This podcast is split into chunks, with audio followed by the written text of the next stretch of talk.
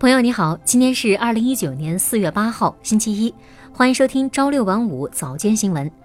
首先来关注北京时间四月七号十三点三十一分，中国地震台网发布一条地震速报，称四月七号十三点二十五分，在北京海淀区发生二点九级地震。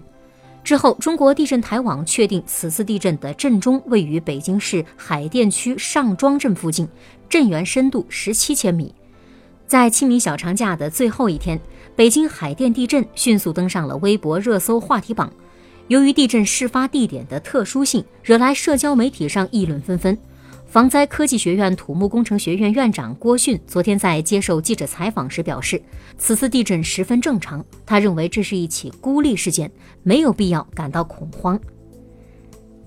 近日，五所高校的六家国家重点实验室被科技部评为整改类国家重点实验室。教育部发布关于做好2019年度高等学校科研实验室安全工作的通知称，四月起，各高校科研实验室开展安全自纠自查工作，对于发现的隐患和问题，做到责任到人，及时整改，不整改到位不销账。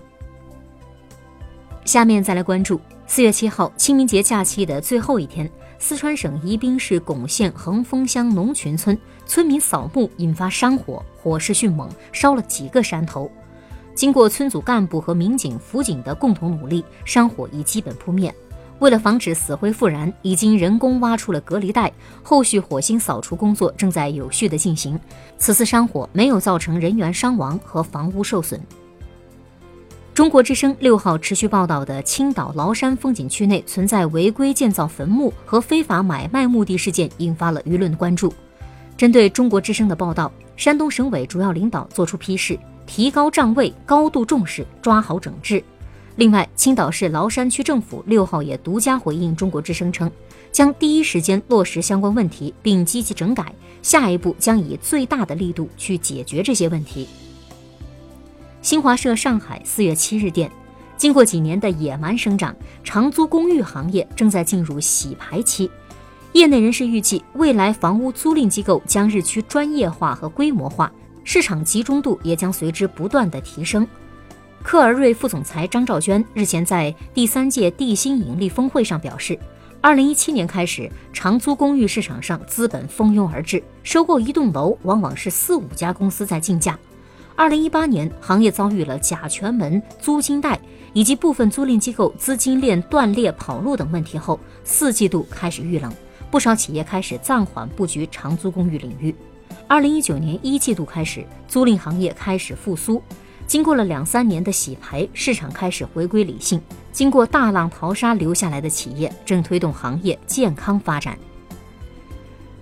最后再来关注美国女议员演讲时故意使用黑人口音，遭网友群嘲。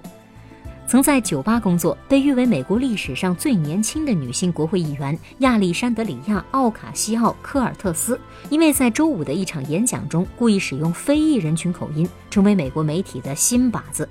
在周五的会议上，奥卡西奥·科尔特斯对纽约民权组织国家行动网络发表讲话。他的演讲集中在美国工人阶级所面临的问题、财富不均以及气候变化灾难等激进民主社会主义者关心的热点话题上。然而，奥卡西奥·科尔特斯在演讲中使用的口音却引来媒体和网友的批评和嘲笑，因为他的口音听起来像是强迫出来的南方口音，目的是迎合以黑人为主的观众。好的，以上就是今天朝六晚五早间新闻的全部内容了。感谢您的收听，咱们明天再见。